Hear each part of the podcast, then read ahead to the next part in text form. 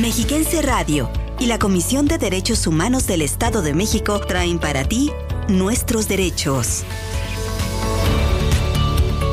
El espacio radiofónico dedicado a divulgar la cultura de la paz y el respeto a los derechos humanos. Nuestros derechos. Acompáñanos. Estimadas amigas y amigos radioescuchas, nos sentimos honrados de poder saludarles como cada martes en una emisión más de Nuestros Derechos para tratar temas de la cultura de paz y el respeto a los derechos humanos aquí en Mexiquense Radio, este espacio coproducido con la Comisión de Derechos Humanos del Estado de México. Bienvenidas y bienvenidos.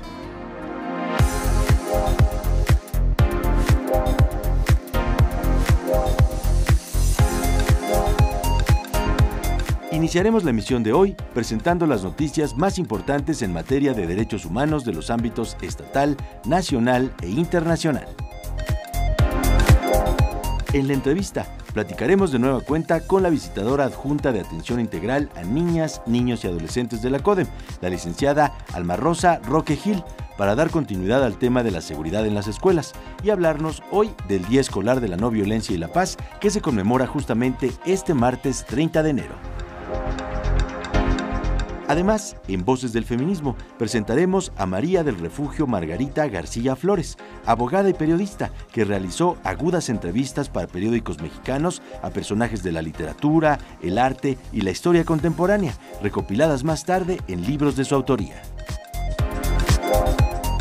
Y compartiremos nuestra sección de Ética en el Servicio Público, con la que promovemos el derecho humano a la buena administración.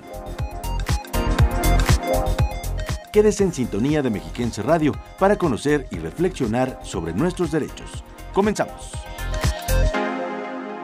CODEM informa.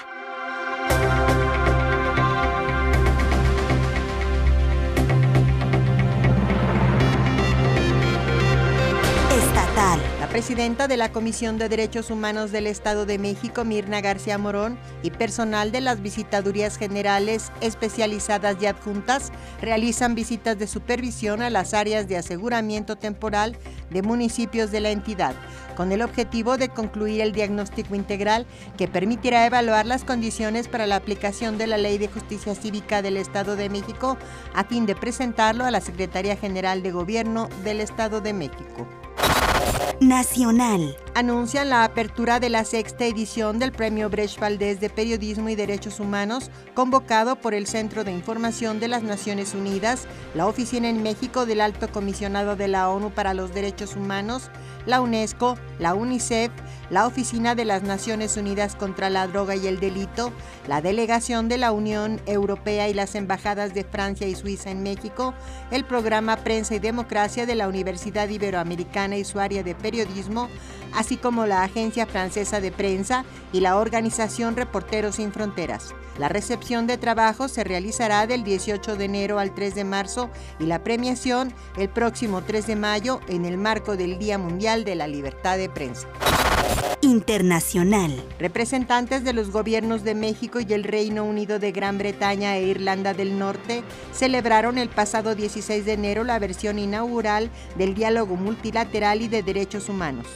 Abordaron la defensa y promoción de los derechos humanos por medio de las instituciones multilaterales, destacando la colaboración entre ambos países en el Consejo de Derechos Humanos de la ONU entre enero de 2021 y diciembre de 2023.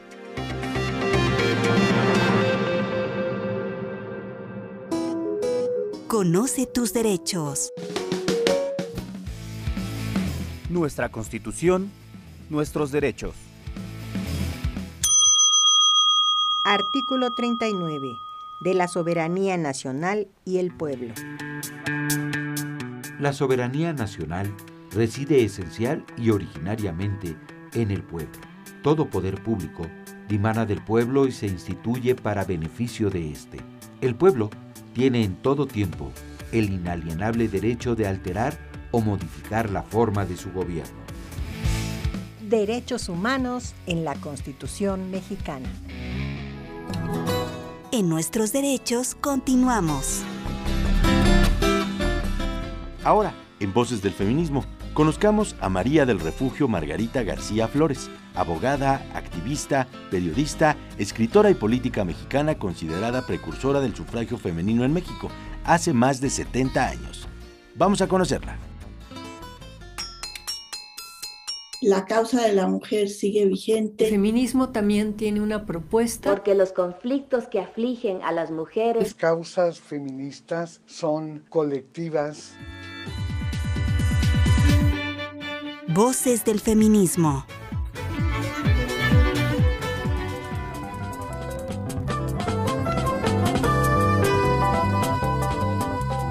Margarita García, abogada, ensayista y escritora que abordó principalmente dos temas, la problemática de la vida femenina y la cultura.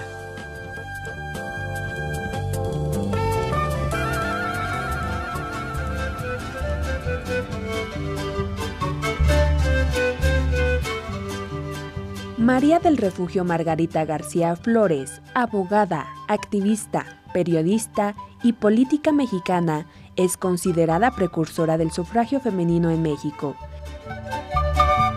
Realizó agudas entrevistas periodísticas a diversos personajes de la literatura, el arte y la historia contemporánea, más tarde recopiladas en sus libros Cartas Marcadas, 40 entrevistas a escritores, dramaturgos y cineastas y aproximaciones y reintegros.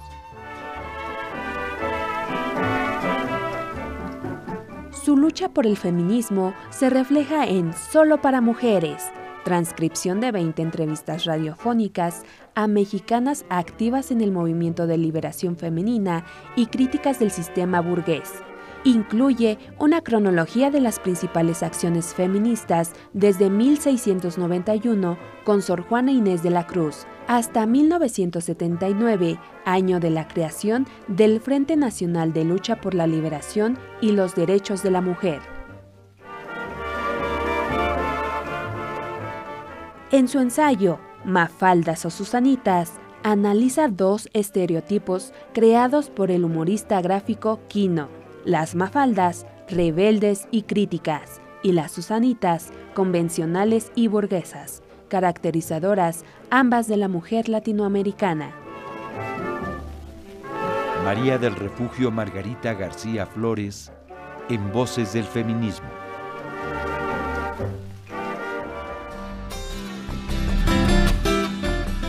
Compartimos ahora con ustedes el material que preparamos acerca de la no violencia y la paz en el ámbito escolar. Acompáñenos.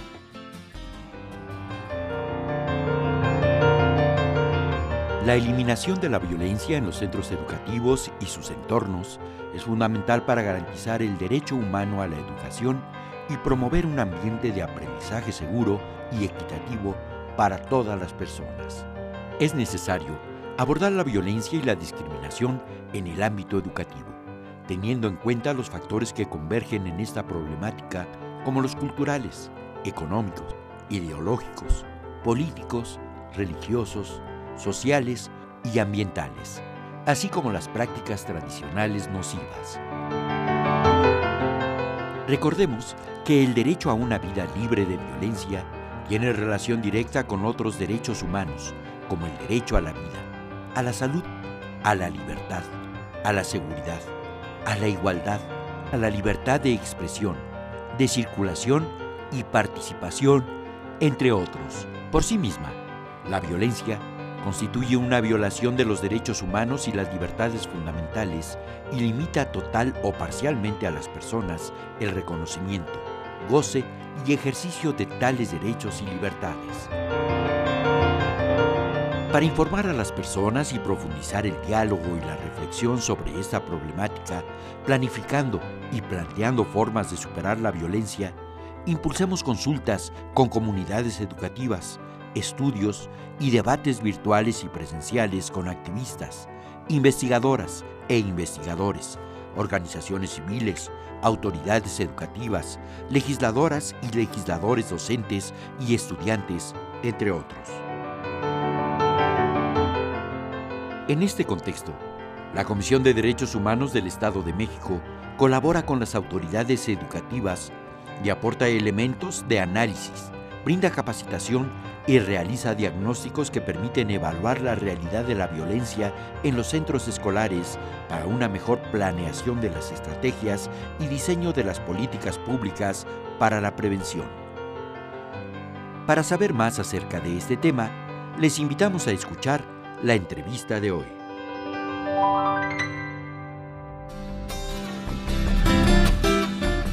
Todo mundo habla de paz, pero nadie educa para la paz.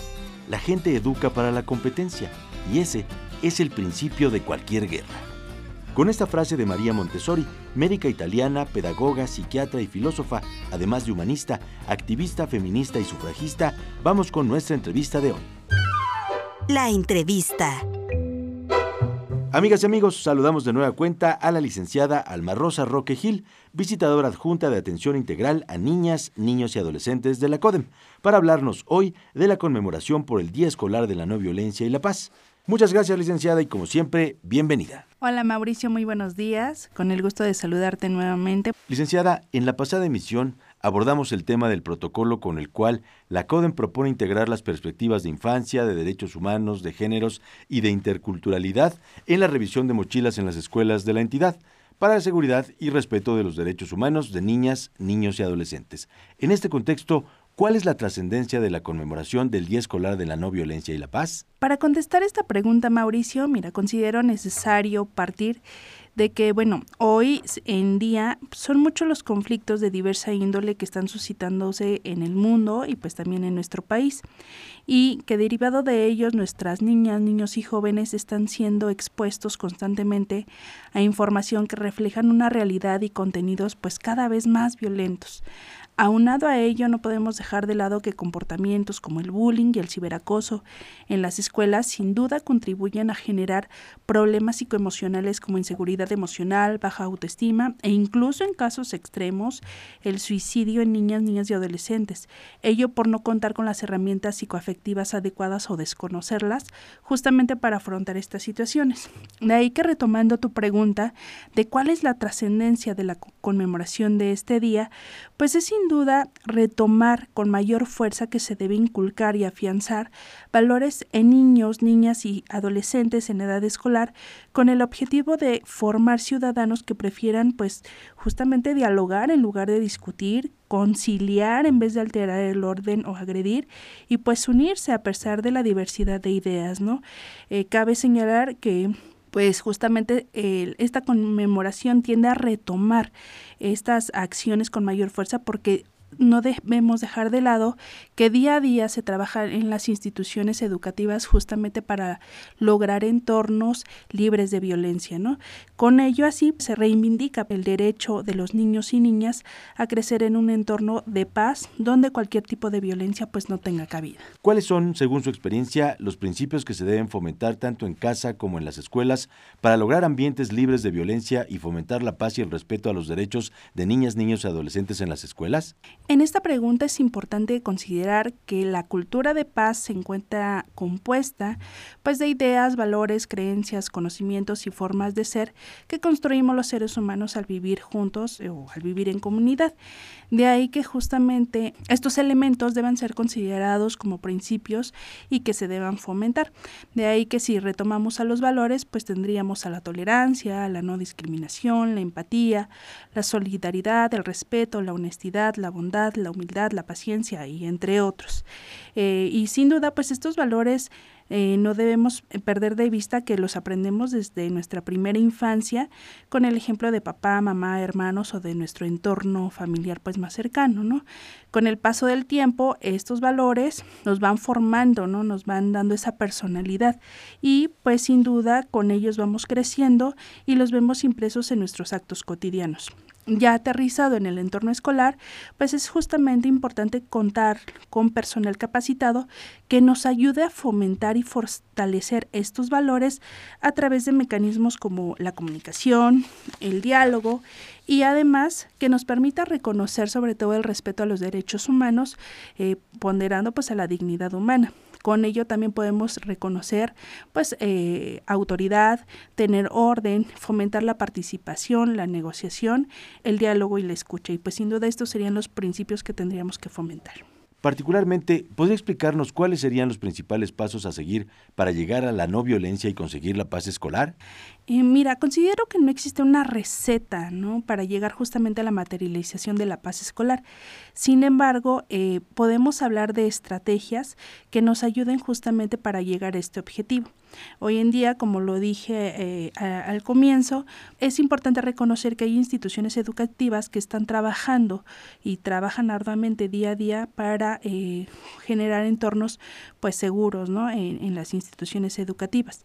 Pero hablando concretamente de estrategias, pues podemos hablar de que se pueden generar planes de convivencia con la participación activa de docentes, padres y madres de familia y los alumnos.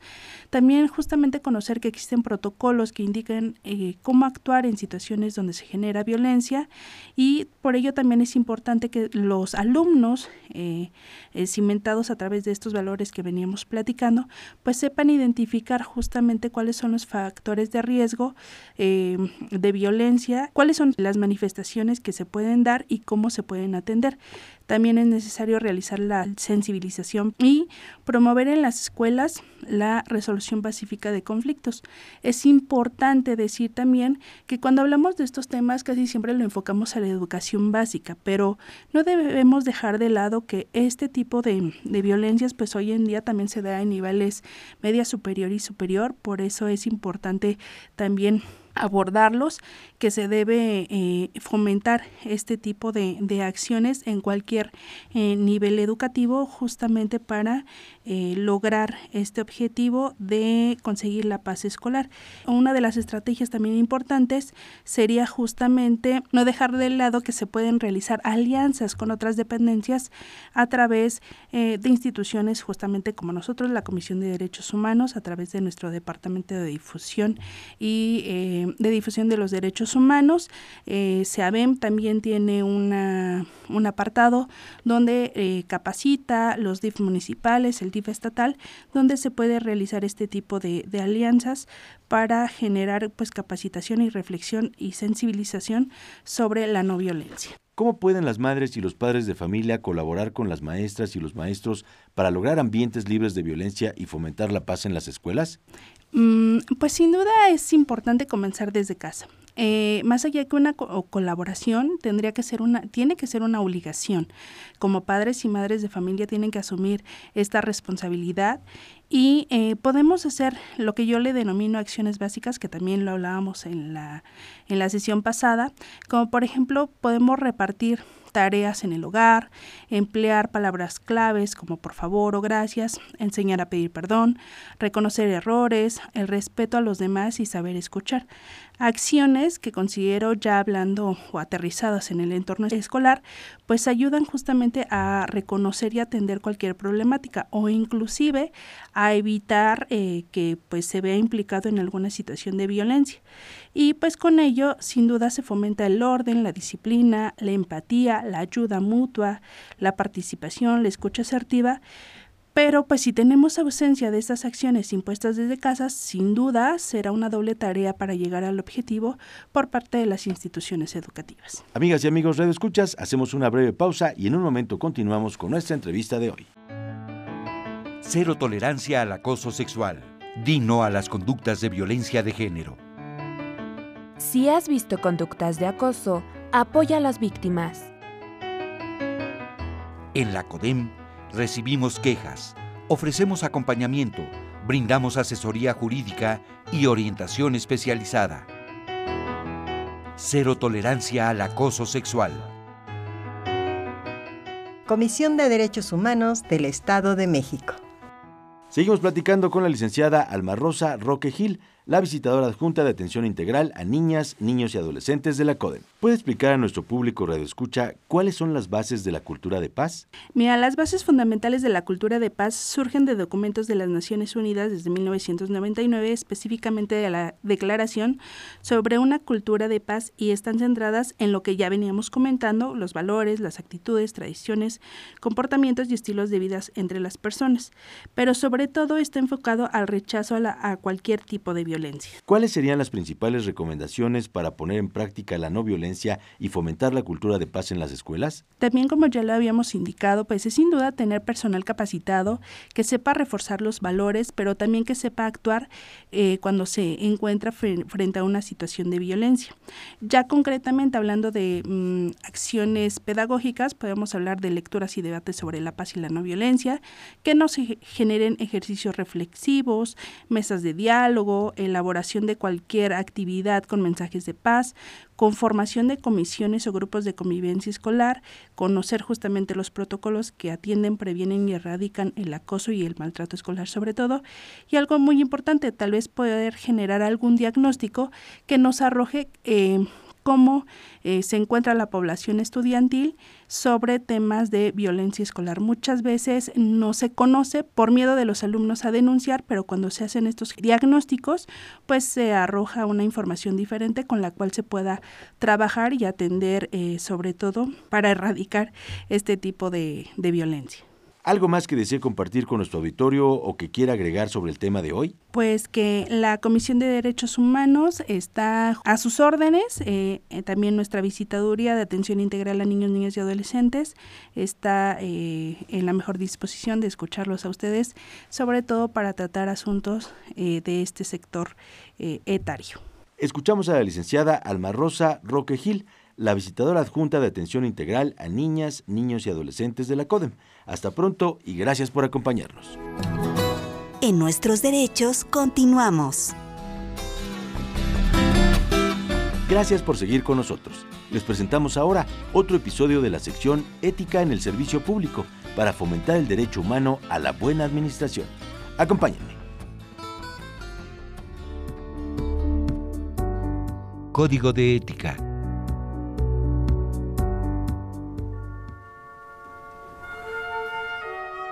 En palabras de Joseph Conrad, enfrentarse, siempre enfrentarse, es el modo de resolver el problema, enfrentarse a él.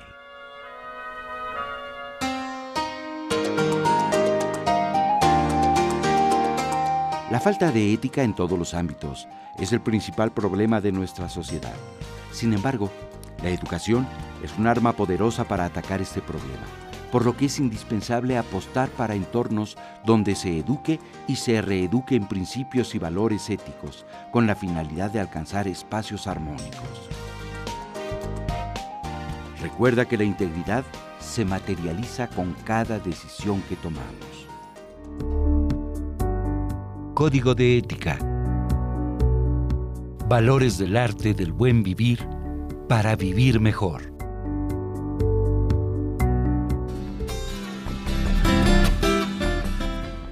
Queremos recordarles que estamos a sus órdenes en la página oficial de la Comisión de Derechos Humanos del Estado de México,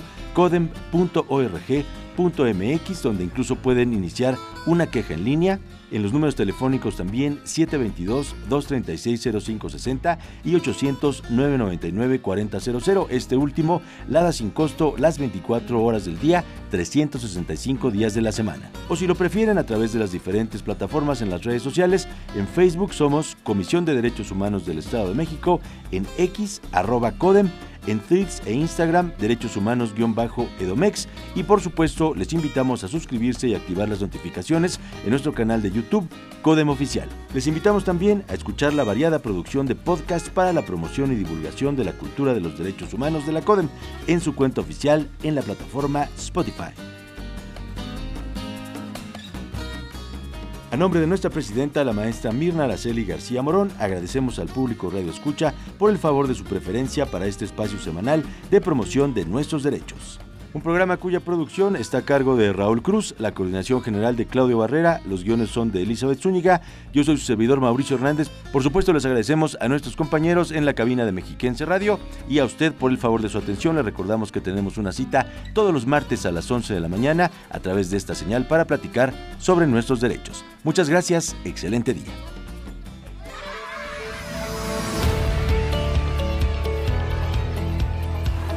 Respetar los derechos de los demás y hacer que respeten los tuyos es la forma de vivir en paz y con dignidad. Conoce tus derechos. Defiéndelos. Y no te pierdas la próxima emisión de Nuestros Derechos.